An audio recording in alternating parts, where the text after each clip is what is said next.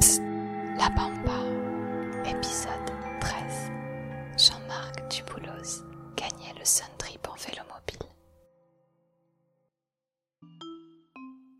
Moi, je suis un poileux. hein. Comme j'ai pas pu faire ou je ferai jamais le Vendée Globe, euh, bah, c'est pour ça que j'ai fait le Sun Trip. Je suis presque le gars lambda qui a fait un truc un peu exceptionnel. J'avais aucune idée du degré d'engagement que ça demandait. C'est à peu près deux tiers de l'énergie amenée par l'électrique et un tiers par les jambes.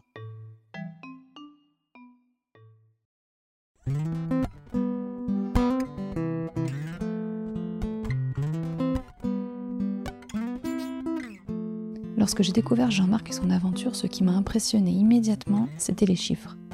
11 205 km, 33 jours et 2 heures de course, soit près de 335 km chaque jour en vélo solaire.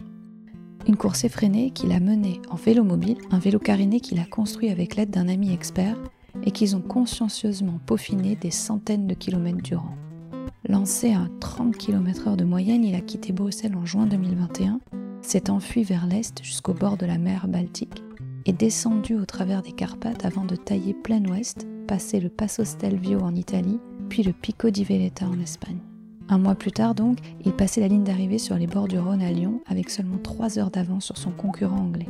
Jean-Marc a fait preuve d'un mental d'acier. Je vous ai parlé des 11 Mont Blanc de dénivelé positif? Toutefois, pour lui, cette folle compétition était loin d'avoir pour unique but le dépassement de soi. En effet, ce passionné de technologie et de mobilité a voulu prouver que la mobilité douce comme solution de déplacement longue distance est possible, et surtout qu'elle est possible dès maintenant. J'ai beaucoup été inspirée par la force de caractère de Jean-Marc et son envie de transmettre que tout est possible. J'aime ces personnalités qui nous sortent de notre zone de confort et nous ouvrent le champ des possibles avec vigueur et bienveillance.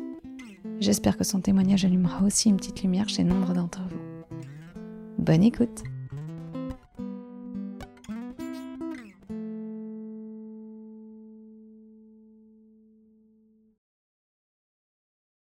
Je m'appelle Jean-Marc Duboulot. Je me définis comme quelqu'un qui a fait un truc un peu hors norme, mais qui est un gars ordinaire. Je fais euh, 5000 bornes par an de vélo, ce qui est euh, vraiment, enfin, il y a plein de gens qui font beaucoup, beaucoup plus. Et ça, je fais ça depuis 25-30 ans. Je suis presque le gars lambda qui a fait un truc un peu exceptionnel, qui s'est préparé pour et qui a été au bout de son rêve. J'ai commencé comme tout le monde faire du vélo avec le cadeau de Noël de- des parents à, je sais pas, 8-10 ans. Et, euh, mais j'ai vraiment commencé le vélo vers 30 ans. Euh, D'abord le VTT, puis après je suis venu à la route.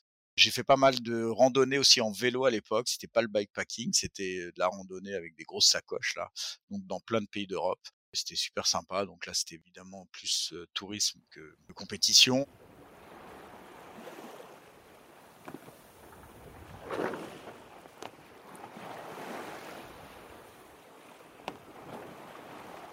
Moi, je suis un voileux. hein. Mon sport initial, c'était la voile. Et euh, comme j'ai pas pu faire ou je ferai jamais le Vendée Globe, euh, bah, c'est pour ça que j'ai fait le Sun Trip.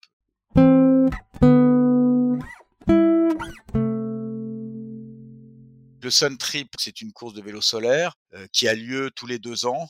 Alternativement, il y a une grande épreuve comme il y a eu lieu l'été dernier, et puis une épreuve un peu plus petite ouverte à tout le monde qui est plus un raid et il y a moins de, il y a pas le chrono en jeu. La dernière édition en compétition avait lieu en 2018. C'était Albertville euh, Canton en Chine. Je suis tombé sur ce truc-là sur Internet par hasard au mois d'août, alors que le départ avait été donné en, en juin. Donc il y avait encore des concurrents qui arrivaient en Chine. Et quand je suis tombé sur ce truc-là, je me souviens, c'était un matin très tôt, vers 5-6 heures du mat.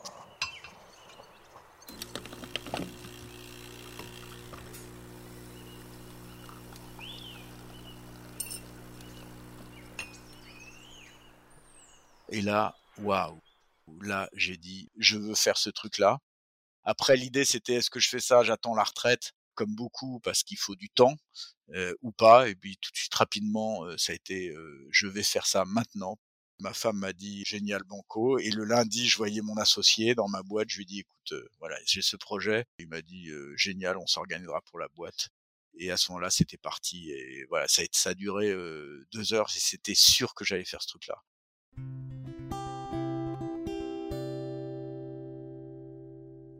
J'ai accroché tout de suite sur ce projet.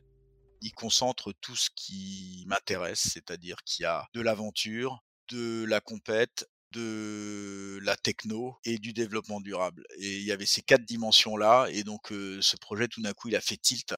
Je retrouvais un peu cette dimension qu'on retrouve dans le Vendée Globe, de l'aventure, de la compète, de l'engagement et de la techno.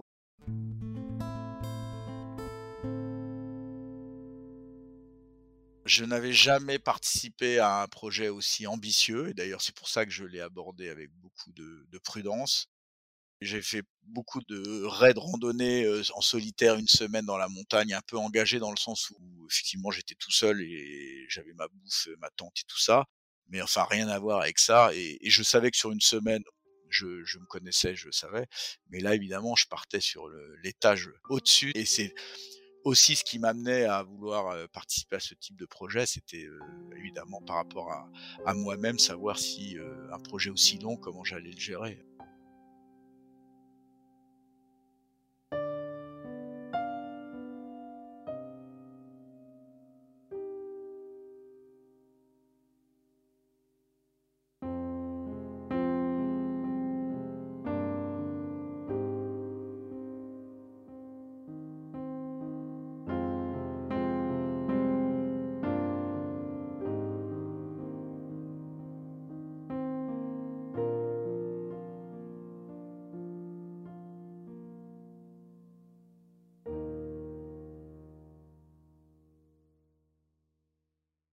J'ai eu ce coup de foudre là. Moi, je me projetais déjà deux ans après sur la Chine. L'objectif, c'était de refaire une édition qui parte à Canton. J'ai eu des concurrents, j'ai eu l'organisateur, tout ça, j'ai mis tout ça en branle en disant, à chaque fois j'arrivais en disant, je suis hyper motivé, comment on procède? Grosso modo, on était prêt à partir au mois d'août, et puis effectivement, au mois d'avril-mai, euh, c'était, non, le départ devait avoir lieu en juillet, mais enfin très vite, au mois d'avril-mai, après le premier confinement, on a compris que, que c'était pas jouable la course a été annulée et remise un, un an après. Ça n'a pas entamé ma motivation à participer à la course, on va dire. Je me dis, je suis motivé, j'y vais, pour faire un résultat, on verra, mais j'avais aucune idée du degré d'engagement que ça demandait. J'ai pris toutes les dimensions du projet, euh, une par une. La première, c'est la dimension technique, c'est comment est-ce qu'on construit son vélo. Il y a un règlement, donc il y a par exemple une surface euh, maximum de panneaux solaires de 2,5 mètres carrés, donc chaque concurrent fait le vélo qu'il veut, il peut pas mettre plus de 2 mètres 50 carrés de panneaux solaires. Il y a une puissance maximum du moteur, trois quatre règles comme ça, une largeur maximum, mais après tout est ouvert. Et donc moi d'entrée, je me suis dit euh, sur cet aspect technique, j'ai envie de faire ça avec un vélo innovant. Il y a le choix entre un vélo droit classique sur lequel on pose son séant pour parler proprement et auquel cas le soir on a quand même très mal au cul à mon avis. Et donc très très rapidement, j'ai opté pour un vélo couché. Et puis dans les vélos couchés, il y a toute une gamme de vélos couchés des trikes euh, avec trois roues, euh, deux roues à l'avant, ça peut être deux roues derrière. Et puis il y a aussi les, les, vélos couchés, mais sur deux roues seulement, une roue devant, une roue derrière, tout classique. Moi, j'ai choisi le vélo mobile.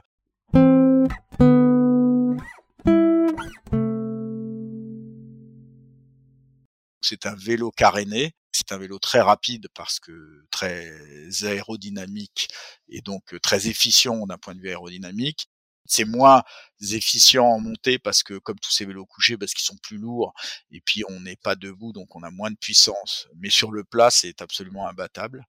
Il peut être un peu fragile enfin bref ça n'a jamais été prouvé sur une telle distance et que c'était effectivement une inconnue là-dessus. Donc j'ai travaillé sur ce projet là euh, avec l'aide de mon préparateur qui s'appelle Guillaume Deveau qui est très connu dans ce milieu et qui sans lui j'aurais pas gagné je me souviens très bien que la première fois que je l'ai appelé, on se connaissait pas, on se voyait et tout ça, évidemment. Et puis quand je lui ai dit, bah voilà, je voudrais le faire en, en vélo mobile solaire, lui qui avait fait 60% des vélos qu'il connaissait par cœur, il m'a dit, oh là là, c'est gonflé ça. C'est gonflé parce que c'est pas sûr que ça tienne, c'est pas du tout adapté pour ce type de vélo, ce, cette course, machin. Et puis on s'est parlé pendant tous les mois, je le rappelais, il a vu ma motivation, je pense. Et puis au bout de trois à quatre mois, il m'a dit bon bah ça me plaît votre projet, je veux bien le faire avec vous.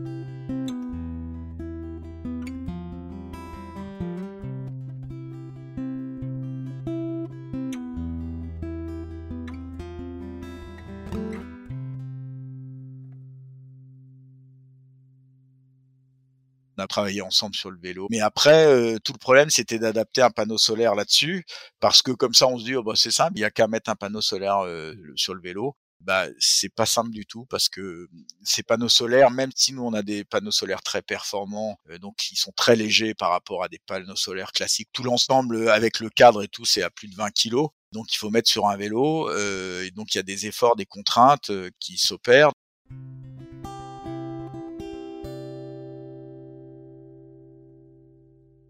Ça a duré un an et demi, mais j'ai eu un vélo que j'ai fait évoluer pendant les deux ans. J'ai fait beaucoup de retours chez lui, j'ai roulé, puis je revenais chez lui, puis on, améliorait tel point, tel point, tel point. J'ai fait plus de 10 000 km avec le vélo avant de prendre le départ, donc j'avais beaucoup roulé. Et de toute façon, c'est la clé pour performer. Il faut beaucoup rouler avec ces trucs-là.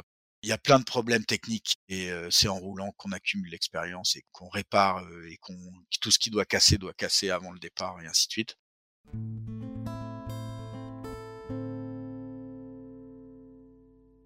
Il y a une préparation sur la cartographie. Entre les checkpoints, euh, les parcours sont libres. Donc chacun choisit son trajet. Donc il faut optimiser euh, ses trajets par rapport au relief et par rapport à l'état des routes, tout un tas de données qu'on n'a pas forcément. Il faut se renseigner, regarder tous les chemins en amont. Donc il y a un gros travail sur la carto.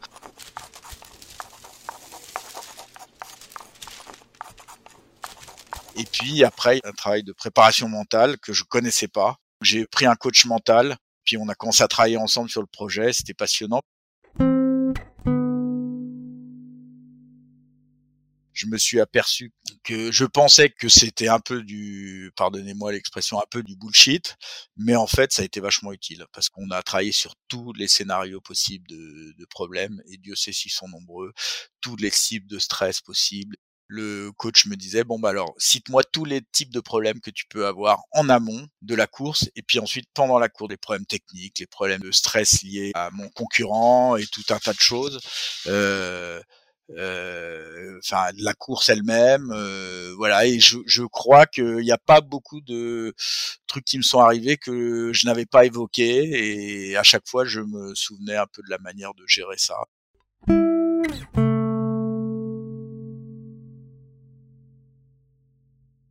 Le parcours a été annulé en 2020. évidemment, à l'automne suivant, on a compris que 2021, euh, n'était pas question encore de repartir euh, en Chine ou ailleurs parce que tout serait fermé. Et euh, l'organisateur s'est dit bon bah on tente le coup et c'était pas du tout gagné d'avance de faire un, un, Sun Trip Europe, donc un grand parcours en Europe. mais s'il y a des, des pays qui s'ouvrent en 2021, ce sera en Europe, ce ne sera pas ailleurs moi rapidement je me suis dit euh, est-ce que j'y vais j'y vais pas? Parce que j'étais moi j'étais j'étais parti pour vivre l'exotisme en, plus euh, donc euh, les chameaux au Kazakhstan il faut savoir que le premier parcours qui avait été évoqué était de passer par le Tibet partie chinoise bon alors nonobstant la politique là-dedans, c'était roulé sur des routes où personne ne va jamais et il y avait 600-800 km à 4000 mètres d'altitude. Ça, c'est un truc de dingue.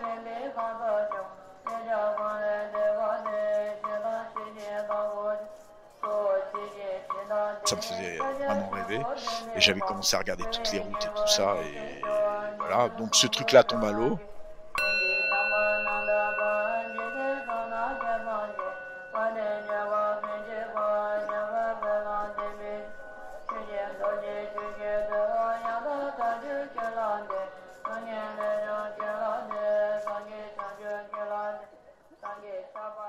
Et donc l'organisateur nous dit bah voilà ça va être l'Europe.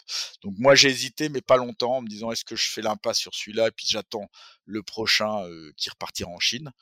Et puis rapidement je me suis dit non tu fais celui-là parce que parce que la Chine tu sais pas. Et là aujourd'hui à l'heure où on se parle je pense que j'ai eu raison parce que je sais même pas si on y retournera en Chine surtout avec ce qui se passe maintenant.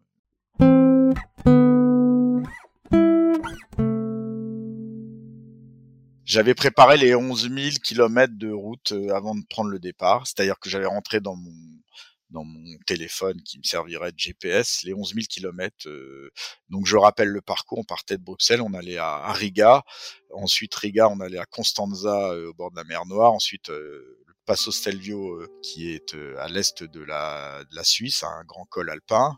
Et ensuite, on filait au sud de l'Espagne, en haut du Pico Veleta, qui est aussi la plus haute route d'Europe, goudronnée, on ne le sait pas, mais elle est là-bas et pas dans les Alpes, à 3000 mètres. et ensuite Porto et Lyon,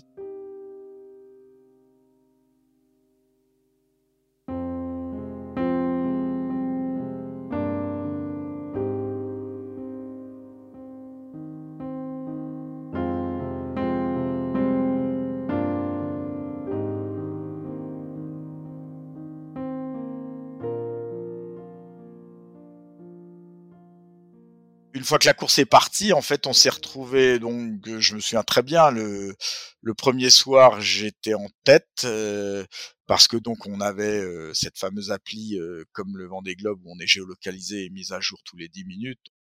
Dès le lendemain, j'ai été en compétition avec mon concurrent anglais, là, Emile, qui avait aussi le même type de vélo que moi, donc un vélo mobile solaire.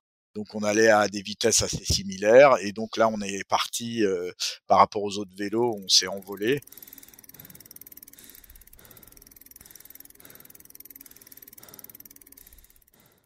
À 6 heures pile, euh, je démarrais et j'étais jusqu'à 21h le soir ou 20h30, mais euh, et je m'arrêtais, je faisais deux pauses dans la journée, une pour bouffer parce qu'il fallait que je sorte, mais 20 minutes et puis le reste j'étais dedans je restais des heures dans mon truc, 12-13 heures de moyenne par jour de vélo et que dans cette truc hyper exigu, donc j'avais tout préparé à portée de main.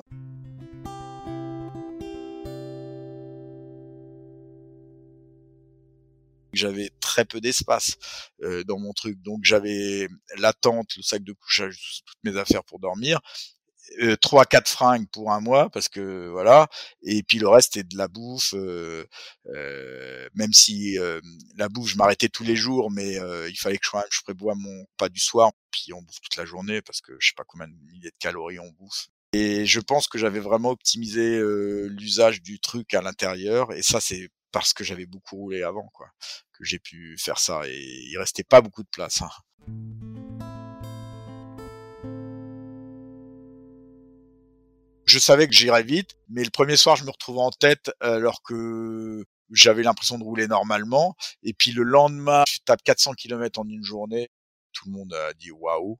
Et puis le, je crois que c'est le quatrième jour en Pologne, j'ai fait 450 km. Émile, il suivait, il faisait les mêmes distances que moi, mais tous les autres étaient largués. Et j'arrive à Riga, bah, j'avais deux ou trois heures d'avance sur euh, Émile, mais, mais euh, c'est après qu'il va me repasser. Et là, je me suis dit, putain, je suis en, bonne forme. Ça fait six jours, on a fait 3000 bornes, je sais plus combien en six jours, un truc de malade. On avait battu tous les records de la course, de distance, euh, un truc de fou, quoi. Et, euh, et j'ai dit, mais je suis en parfaite condition physique. Je suis fatigué, mais ça va. Par contre, je savais que je rentrais là dans une zone que je connaissais pas de moi-même. C'est-à-dire que je passais une semaine de trucs un peu engagés et là, j'avais jamais fait en fait, j'avais peur que tout d'un coup mon, corps me trahisse d'un coup, en, tout d'un coup ça soit, il s'effondre, ou que mon mental me lâche. Donc ça, je ne savais pas, mais en tous les cas, j'étais hyper surpris par la fraîcheur et par le fait que bah, j'y étais, puis, euh, puis ça roulait.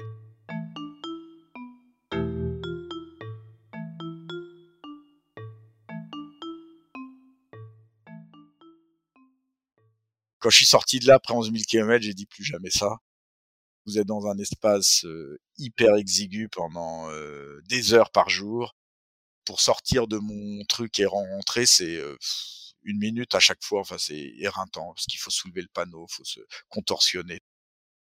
Pour vous donner une, une, idée, je ne peux pas enlever un pull ou un t-shirt dans mon vélo mobile euh, pour montrer l'exiguïté du truc. C'est un bon exemple, mais je peux pas me gratter, je peux pas prendre un truc qui est derrière mon dos, je peux rien faire.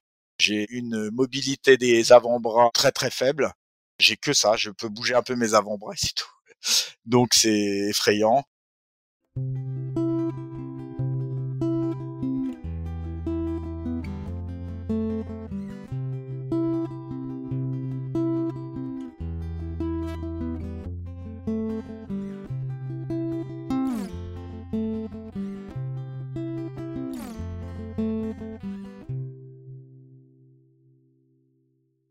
Avec mon, adversaire a été tellement engagé que moi je me suis retrouvé avec un routeur en fait qui un de mes un de mes amis qui est devenu mon routeur c'est tombé au mois de juin, juillet il a mis un peu entre parenthèses. Il est architecte, donc on se parlait toute la journée au téléphone parce que ça c'est l'intérêt des vélos couchés tout ça. Donc j'avais mes, oreillettes, mes écrans de, portable sous les yeux et tout ça, et on se parlait dix fois par jour.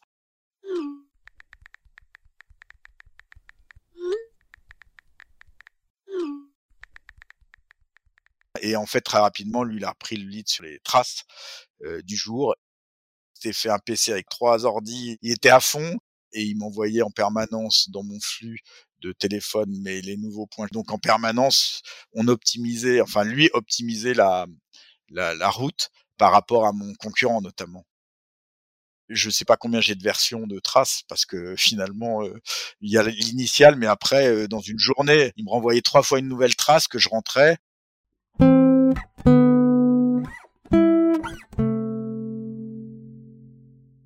j'étais pas tout seul parce que j'avais ces deux personnes, enfin de ce routeur et puis Guillaume Deveau de, de Déclic Echo qui est devenu un ami et qui euh, que j'avais plusieurs fois par jour au téléphone, au moins une fois par jour. Et là, on parlait plutôt de stratégie de course et, et puis dès que j'avais un problème technique, je, je l'avais et puis il m'aidait euh, et souvent je l'appelais quand j'étais à l'aide.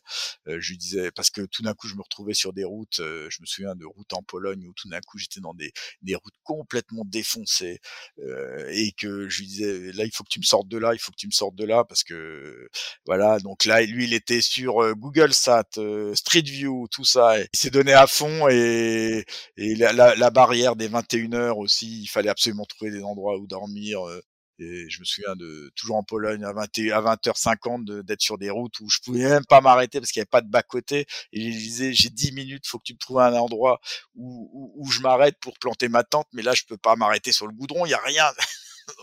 et puis elle me disait bon là euh, dans là t'es là dans une forêt là t'as as un truc tu vas rentrer dans la forêt t'as as un chemin là tu devrais trouver un parking en terre que je vois sur Google Sat machin et boum je rentrais ça se joue à deux minutes près j'arrivais à me rentrer quand tu arrives à 21h, euh, toutes les minutes sont comptées et en fait tu es dans la course et en fait cette course c'est ça qui est épuisant c'est que c'est 24-24 dans le sens où quand tu arrives à 21h tu te dis bah je vais pouvoir me poser prendre une petite bière et tout mais que nenni en fait. Le premier truc c'est bouffer boire parce que la fin de journée tu es en déficit donc il faut il faut que tu prépares à bouffer. Tu as toujours un peu de mécanique à faire et ça vite ça te prend une heure ou deux tous les jours, je me disais ce soir, je me couche à 10 heures tellement je suis crevé. Et résultat des courses, tous les soirs, je me couchais à minuit, une heure et je me relevais à 5h20 tous les jours. Donc, euh, j'avais pas une minute à perdre et, tout ça en se disant, il faut que je dorme le plus vite possible. En fait, c'était vraiment 24-24 euh, quoi. Ça a été pire que ce que j'imaginais.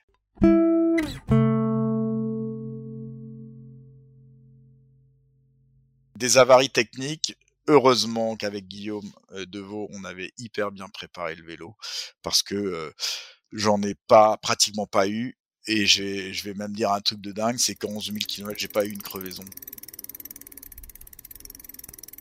J'ai pas eu tant de problèmes que ça, mais plein de petites merdes, par exemple, je me souviens de d'une fois en arrivant en Espagne, euh, en dessous de Valence, eh bien un soir, j'ai évidemment comme tous les soirs, je suis tu commences à te dire bon, il faut que je fasse ça, ça, ça, ça, et tout d'un coup, euh, à 10 bornes de l'arrivée, j'ai un gros déraillement de mes plateaux à l'avant de mon vélo, et ça, je ne peux pas l'atteindre sans enlever, dévisser le museau et tout ça, qui prend euh, un quart d'heure, 20 minutes. Donc, je peux pas le réparer tout de suite. Donc, qu'est-ce que je fais? Je finis uniquement sur l'électrique, euh, donc sans pédaler. Et ça, heureusement que c'était très peu de kilomètres parce que si j'avais fait, enfin, c'est impossible de faire les 11 000 kilomètres que sur l'électrique.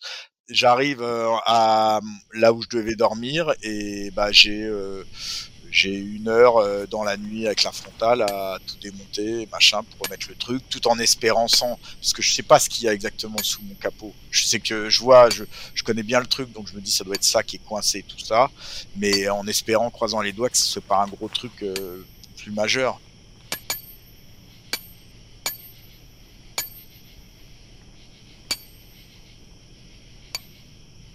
J'ai eu un autre truc assez drôle, c'est en repartant de Porto assez drôle rétrospectivement.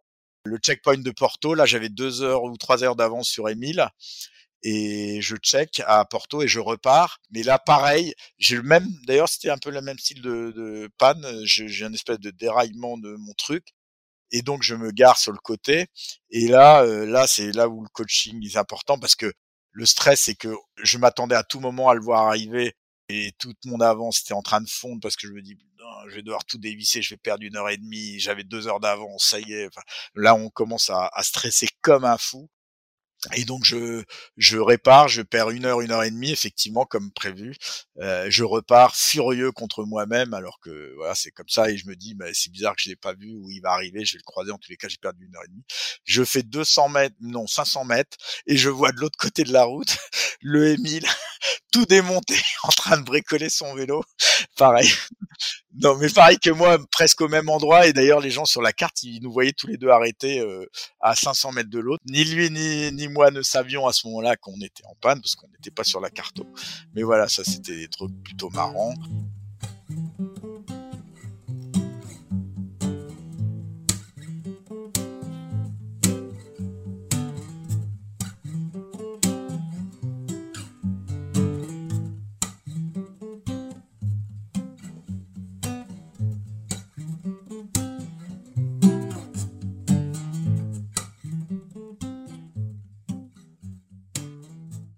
Euh, bah, la veille de mon arrivée, euh, de l'arrivée, euh, c'était hyper tendu parce que on avait trois heures d'écart.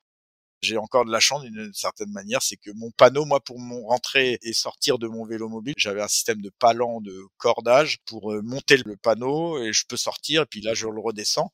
Et ce truc-là, j'arrive, boum, je vois, il a pété, les poulies ont pété au-dessus de ma tête.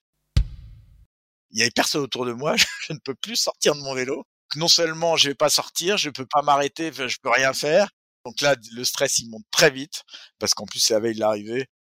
Donc j'ai réussi à sortir de mon truc. Euh, je, finalement, bah, j'avais pas essayé, mais j'ai réussi. Et puis après j'ai réparé, mais j'ai perdu une heure et j'avais les bonnes pièces parce que tout le problème aussi de, de, de des pannes, c'est de savoir ce qu'on emmène comme pièce de rechange et comme euh, comme pièce, parce qu'évidemment on peut pas avoir un vélo de rechange avec soi, donc euh, et on peut pas tout prendre, donc c'est les choix. Et là typiquement, bah, j'avais un bout de tige filetée qui était la bonne tige filetée qui avait pété. J'ai un bout de scie à métaux, tout ça, machin, enfin le bricolage, mais nickel. Donc ça m'a pris une heure, une heure et demie, mais mais j'ai pu réparer.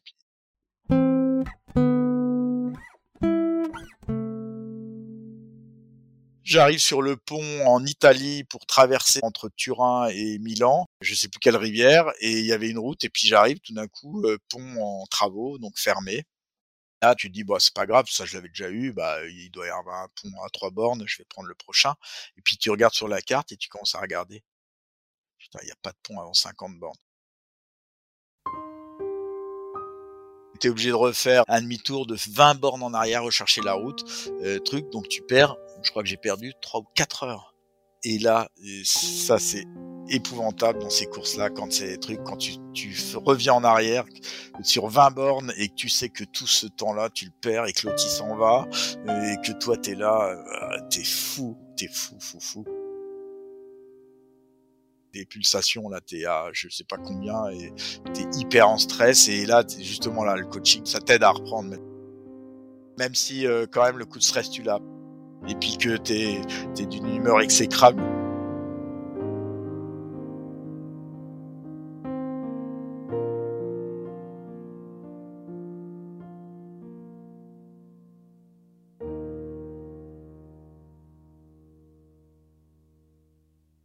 La plus grosse galère que j'ai eue, c'est d'entrer en Ukraine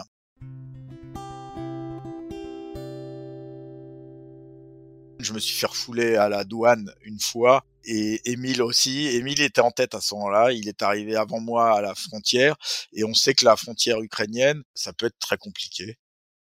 Et ça l'a été.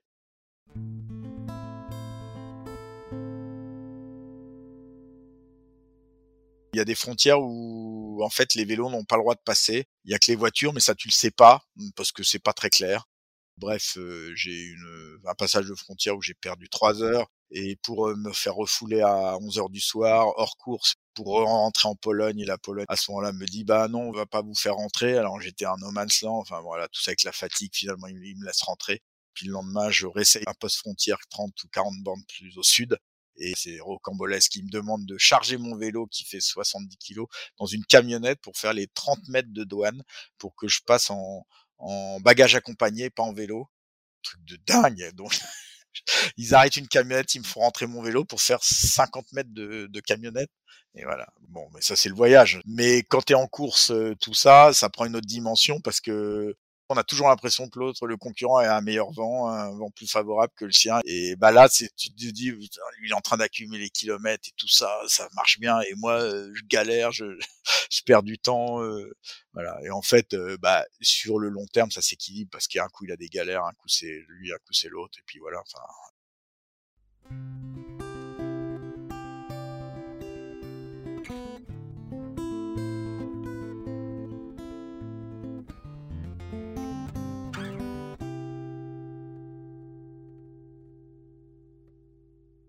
Nous qui jouions la gagne avec Émile, on était obligé de prendre les grosses routes. Euh, on pouvait pas prendre les petites routes sans bagnole parce que dès qu'on prenait ça, on n'allait pas assez vite. C'est con à dire, mais nous, il nous faut les trucs qui tracent. Et du coup, la contrepartie, c'est que bah, c'est là où il y a du trafic, des bagnoles, des camions, et que ça, psychologiquement, c'est hyper fatigant. En fait, c'est de ça dont j'ai été le plus fatigué c'est le stress des bagnoles et des camions qui te frôlent, qui te rasent, qui, qui à la fin t'en peux plus quoi.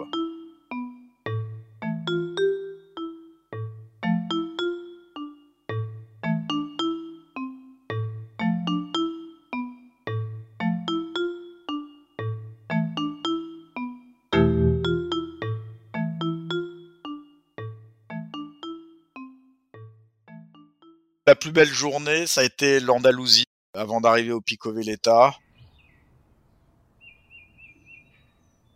L'autre bon souvenir, euh, comme ça qui me revient, c'est euh, le passage du col en Italie, euh, le Passo Stelvio. C'est un gros col très dur et il faut avec nos vélos qui passent 70 kg, il faut être full batterie, batterie pleine en bas parce qu'on est obligé de mettre beaucoup de puissance dans le moteur pour nous aider et on pédale très fort mais il faut pour monter le vélo pour passer le col. J'arrivais la veille, euh, donc là, Émile était en tête. Et la veille, moi, j'ai fait une journée euh, où je ne suis pas sorti. Je, suis rentré à 6 heures du mat dans mon vélo et je suis pas sorti euh, jusqu'à 21 heures parce que je savais que le temps était mauvais. Il fallait que je pédale comme un fou. Il y avait une fenêtre peut-être de beau temps le lendemain matin.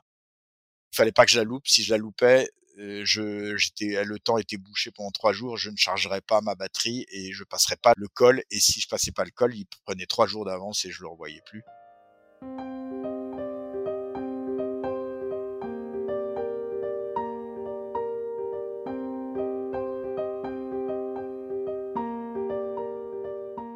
Et donc j'avais roulé comme un malade toute cette journée-là.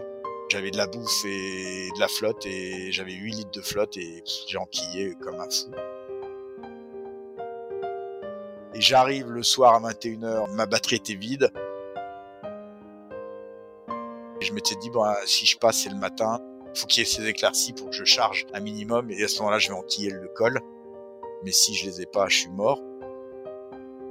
Et je me couche et je me souviens qu'à 5 du mat, le soleil était là entre deux montagnes.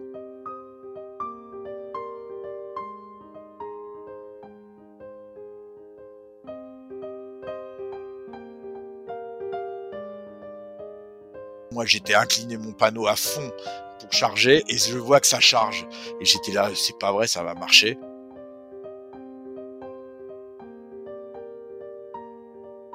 Je suis pas parti à 6 heures parce que de toute façon j'avais pas d'énergie, mais j'ai dû partir à 9 heures du matin. Donc j'ai chargé 3 heures et dans la montée j'ai dû m'arrêter parce que j'étais pas rechargé à fond et de nouveau une éclaircie alors que ça se chargeait à fond. Et là, euh, au milieu du truc, j'ai rechargé une heure et je suis passé le col à midi et là, j'étais euphorique. Je me souviens, il y avait euh, l'organisateur qui m'attendait, Florian, et qui me dit, bah viens, on va boire une bière. J'ai dit, non, non, non, là, je, je cours après le Émile, j'y vais, là, je fonce.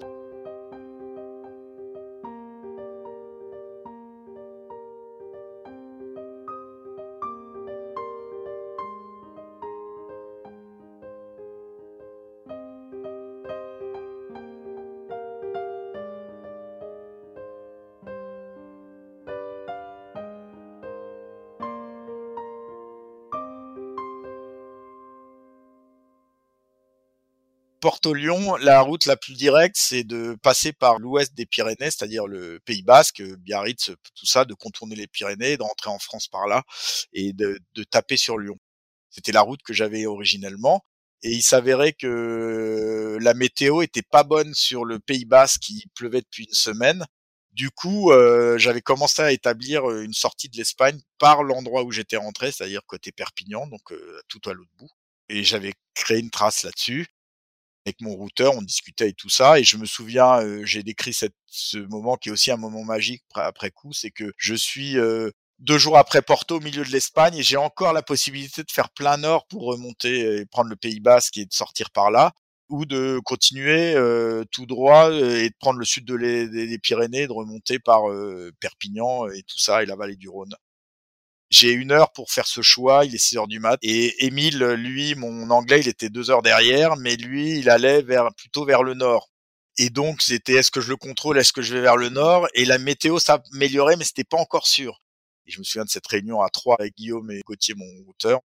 Et on pesait le pour et le contre et tout ça. Et puis, in fine, c'est le commandant de bord hein, qui est à bord qui décide. Je me souviens pendant une demi-heure, j'y vais, j'y vais pas, j'y vais, j'y vais pas. J'arrive à la bifurcation, je décide de, de prendre à droite, c'est-à-dire de continuer sur euh, direction Perpignan et pas de prendre le Pays Basque lui fait. Et rétrospectivement, c'était une erreur. Bon, me voilà qui sort euh, bout de deux, jours après euh, au niveau de Barcelone, et là je tombe sur la Tramontane, c'était la veille de mon arrivée. C'est là où j'ai failli tout perdre parce qu'elle était hyper forte, et avec mon vélo qui a une prise au vent dingue, j'ai roulé, j'ai pris vachement de risques parce que parce que je savais que l'autre il était de l'autre côté, il roulait, lui il avait pas la, pas ce problème-là. Donc je suis passé et le soir j'étais à Nîmes, ça c'était la veille de l'arrivée. Lui il était à Clermont-Ferrand, je crois, donc euh, c'était le suspense, c'était au max. Normalement j'étais favorisé parce que lui il avait de la montée et moi j'avais la remontée de la vallée du Rhône qui était plate, mais le dernier jour j'avais le Mistral dans la figure. Valence arrive et c'est à Valence qui s'est calmé. Et donc euh, c'est là où je me suis dit ah tu vas peut-être gagner, mais donc Valence-Lyon, c'est à 100 bornes, même pas.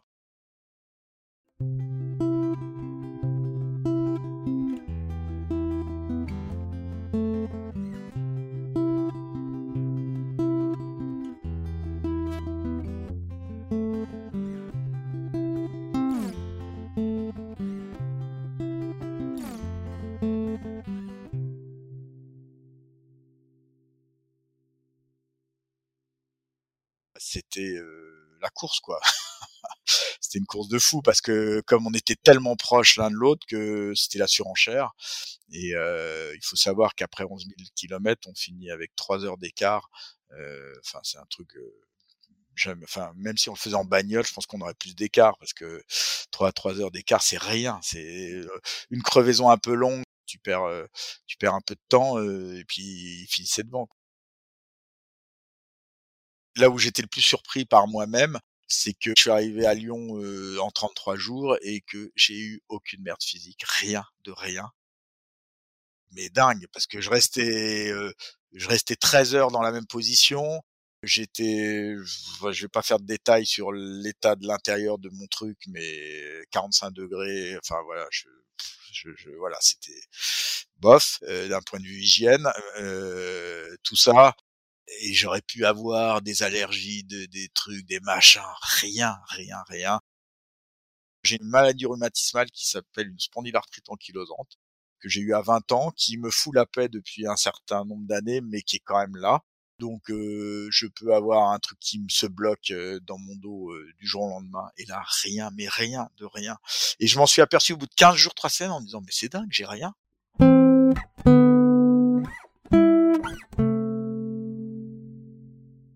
C'est bien un peu le but de, toute cette aventure, c'était de voir euh, quelles répercussions ça pourrait avoir dans ma vie de tous les jours. C'est peut-être la première fois de ma vie où je prends un projet d'un bout à l'autre et que je le déroule sur trois ans et qui se termine aussi bien.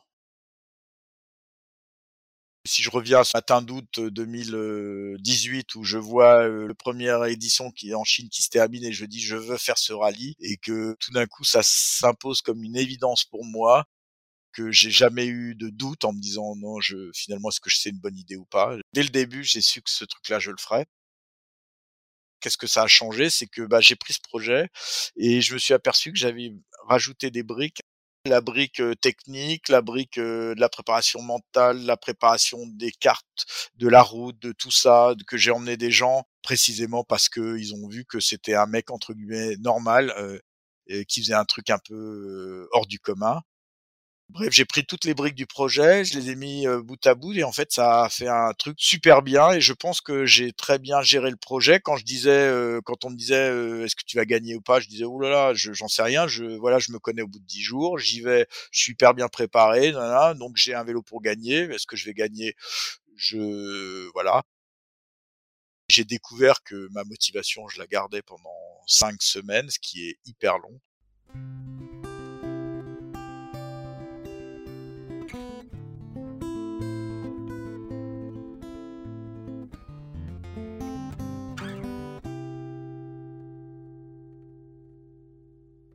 Ce truc-là, c'était au bon moment dans ma vie. J'ai ça au fond de moi et c'est acquis. De temps en temps, j'ai des petits coups de nostalgie et de d'intensité qui me manquent dans ma vie là, euh, six mois après. Je me dis ouais, euh, c'est fini quoi. Mais ça va, ça, je, ça aurait pu être euh, bien pire.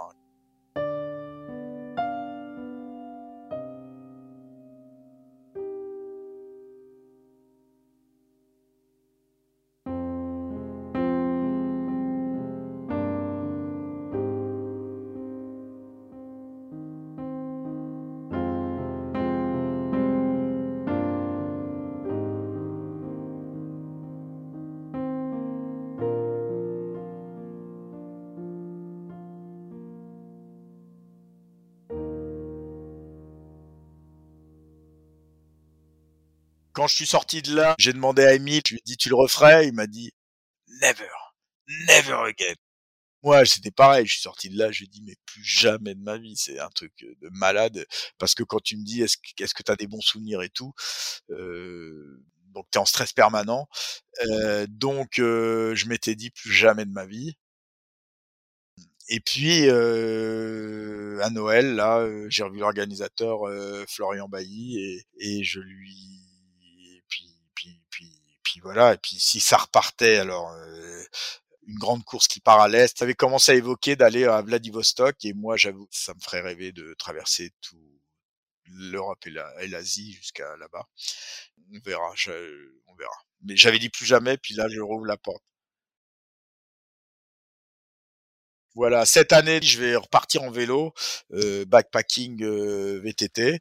Je vais revenir aux sources d'une semaine un peu en autonomie, euh, en vélo, euh, mais en France. Là, c'est pas de la course, du, là, c'est du voyage, c'est, là, c'est du plaisir. Et c'est très bien. Je suis très, je suis très impatient de repartir, comme euh, on est nombreux à le faire, et c'est super. Ça, je suis super content de faire ça.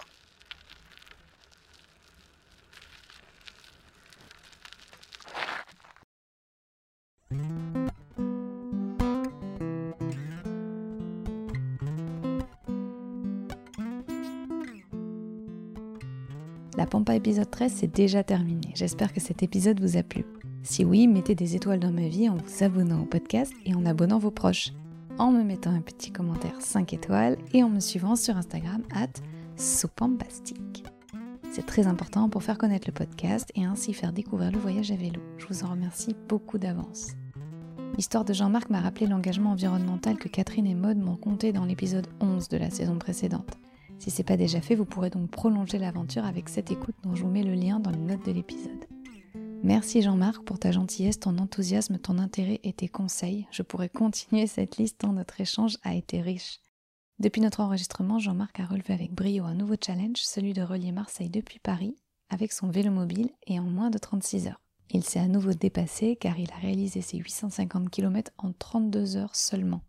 Vous pouvez suivre Jean-Marc et ses merveilleuses aventures, notamment sur son compte Instagram, at Let's Rock Europe by Solar Bike. Toutes ces données sont dans les références de l'épisode. La musique est de Cédric Clavel, le montage est de moi-même. Et pour nous, on se retrouve dans 15 jours pour un épisode de la Rocco de la Pampa. Et d'ici là, parlez de nous. À bientôt!